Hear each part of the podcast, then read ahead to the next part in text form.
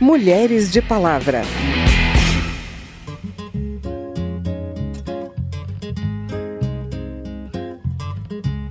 De acordo com a ONU, uma em cada dez meninas faltam aulas no período menstrual por não possuir condição financeira de adquirir um absorvente higiênico. A menstruação foi socialmente construída como algo impuro, então evita muito falar sobre isso. E essa falta de informação sobre um processo totalmente biológico também é uma das barreiras para que as meninas brasileiras não tenham essa dignidade menstrual.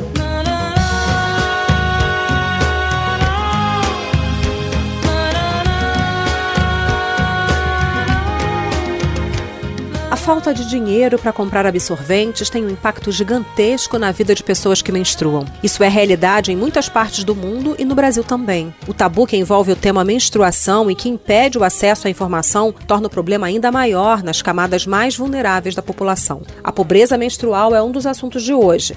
Falamos ainda dos projetos que podem criar estímulos para a contratação de cuidadores, tema que muito nos interessa, já que na nossa sociedade a responsabilidade pelos cuidados com as pessoas da família, daqueles que têm alguma deficiência e dos idosos recai muitas vezes sobre as mulheres. Eu sou Vera Morgado e te convido a me acompanhar no programa de hoje.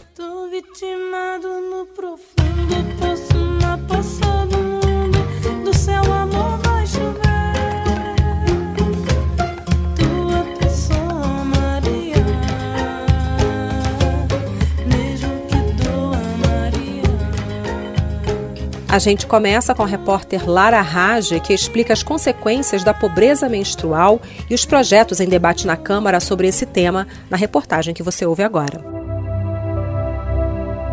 Estão em análise na Câmara dos Deputados pelo menos 10 projetos de lei visando garantir o acesso de mulheres de baixa renda a absorventes higiênicos. Só neste ano, cinco propostas com esse objetivo foram apresentadas. A ideia é combater o que a Organização das Nações Unidas chama de pobreza menstrual. Segundo o Fundo de População da ONU, a expressão se refere à dificuldade que mulheres de baixa renda enfrentam para ter acesso a produtos para o período menstrual, incluindo absorventes e tampões, mas também a remédios para cólica, banheiro e água corrente. A falta de acesso a esses produtos e facilidades pode levar ao risco de infecção no aparelho urinário para essas mulheres, entre outras consequências, como explica Astrid Bant, do Fundo de População da ONU. O tabu em torno da menstruação pode até impedir que meninas frequentem escolas e outros espaços, prejudicando sua educação e oportunidades econômicas. Por isso, a igualdade de gênero também está no centro desse debate. E é preciso garantir que mulheres e meninas tenham seus direitos preservados com acesso a produtos menstruais e a informação sobre saúde. A deputada Lauriette, do PSC do Espírito Santo, alerta que muitas mulheres passam por constrangimentos no período menstrual. De acordo com a ONU, uma em cada dez meninas faltam aulas no período menstrual por não possuir condição financeira de adquirir um absorvente higiênico. É essencial para a mulher esse cuidado e assim como os preservativos são distribuídos gratuitamente, da mesma forma nós devemos garantir a distribuição de absorvente para as mulheres e meninas que solicitarem. Lauriette apresentou o projeto de lei prevendo fornecimento gratuito de absorventes e tampões higiênicos para famílias inscritas no Cadastro Único para Programas Sociais do Governo Federal, o CAD Único, e também para alunas de escolas e universidades públicas. Já o projeto do deputado Dagoberto Nogueira, do PDT do Mato Grosso do Sul, além de prever o fornecimento gratuito dos produtos a famílias inscritas no CAD Único, reduz a zero as alíquotas da COFINS e da contribuição para o PIS-PASEP incidentes sobre os absorventes e tampões higiênicos. Para o deputado, esta é uma pauta de saúde pública essencial. A educação menstrual precisa ser tratada nos programas de apoio à mulher, nas escolas, nos postos de saúde. A falta de conhecimento com a falta de condições financeiras põe a mulher em situação de vulnerabilidade e sérias consequências emocionais. As pessoas de classe média e alta não têm o alcance dessas consequências, mas alunas deixam de frequentar as escolas até 45 dias do ano letivo e muitas mulheres ainda faltam ao trabalho, sem contar os problemas das presidiárias e de moradoras de rua. Na Câmara, outras propostas tratam do tema, como o projeto da deputada Marília Reis, do PT de Pernambuco, que cria um programa financiado pelo Ministério da Saúde de distribuição gratuita de absorventes higiênicos para todas as alunas das escolas públicas de nível fundamental e médio por meio de cotas mensais. No Distrito Federal, foi publicada em janeiro lei que prevê a distribuição de absorventes higiênicos a mulheres e adolescentes de baixa renda nas escolas públicas locais e nas unidades básicas de saúde. A ideia da deputada Marília Reis é que esta seja uma política de âmbito nacional. Da Rádio Câmara de Brasília, Lara Raj.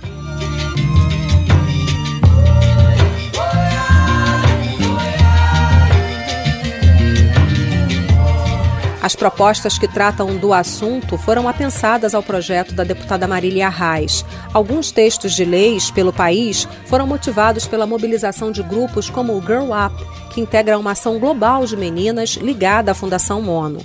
Essas meninas também atuam aqui na Câmara, junto aos deputados, e eu conversei com a Talita Venâncio França, uma jovem estudante do Rio Grande do Norte que está engajada em diferentes projetos de combate à pobreza menstrual. As maiores barreiras meninas brasileiras enfrentam hoje para viver a menstruação com dignidade é a falta de saneamento básico e de informação.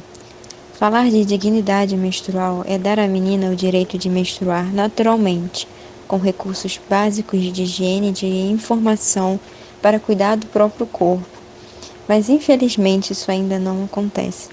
Na nossa plataforma livrepramenstruar.org tem um dado do IBGE que diz que 203 mil meninas alegam que não tem banheiro em condição de uso na escola.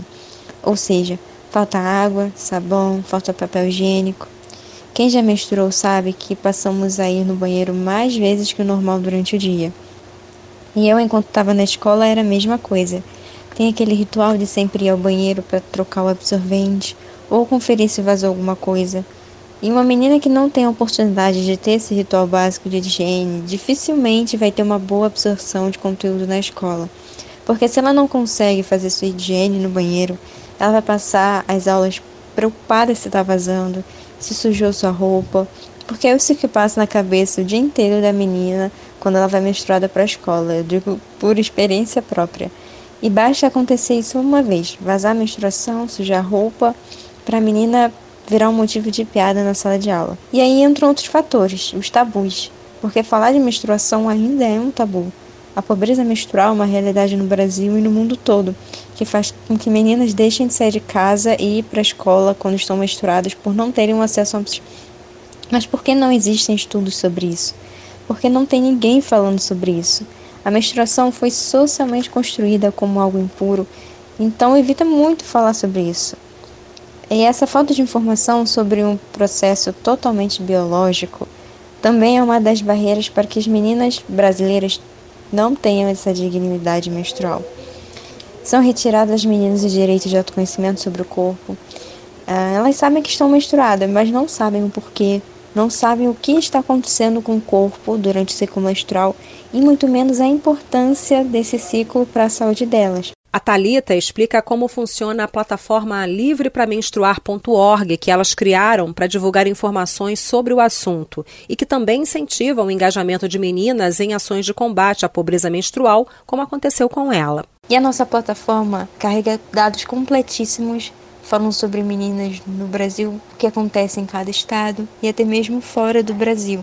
É, na nossa plataforma explica direitinho como o que é o Grow Up, como começou todo esse movimento, o que é o problema da pobreza menstrual, o que é dignidade menstrual.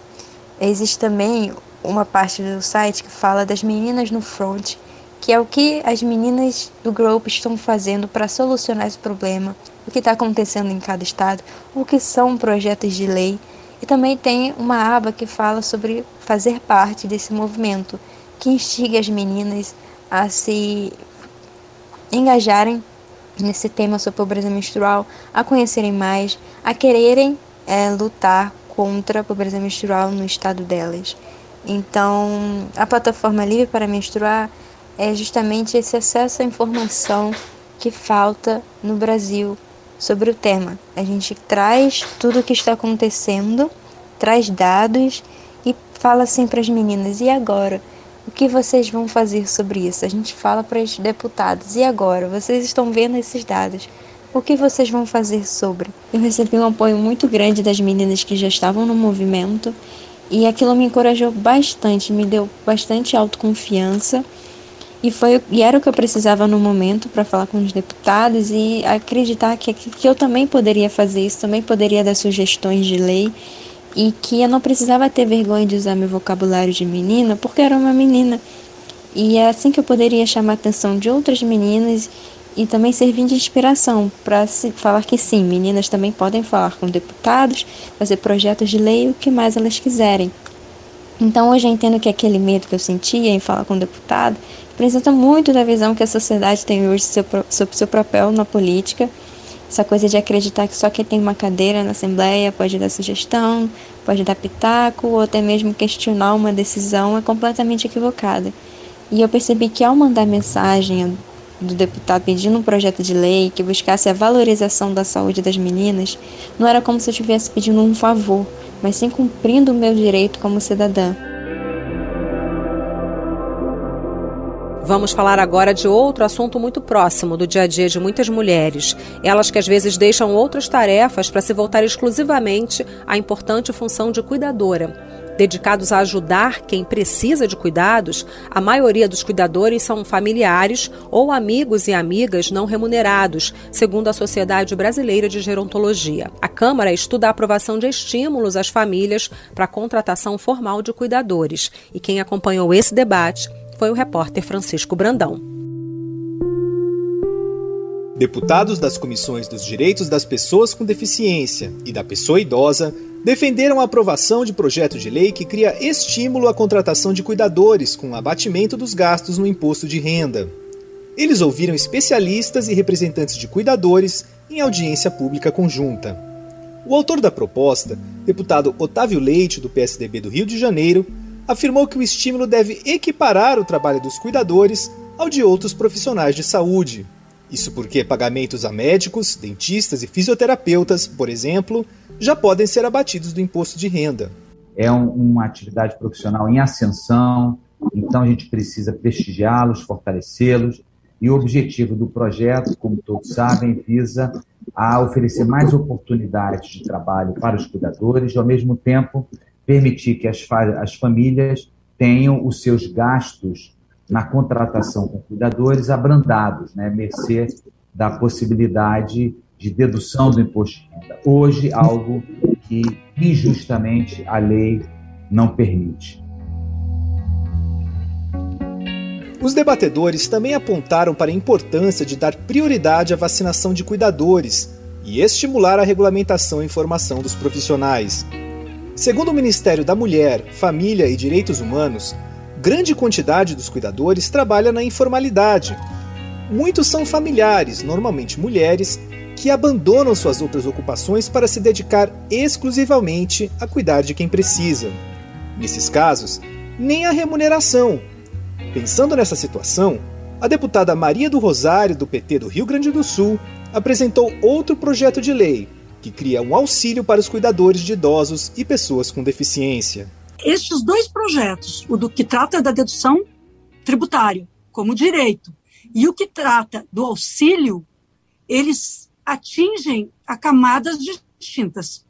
O primeiro atinge aquela camada que precisa, e segundo, aqueles que nada têm, que não fazem a declaração do imposto de renda, porque nada têm eles precisam não só do BPC, mas do auxílio para garantir o cuidador.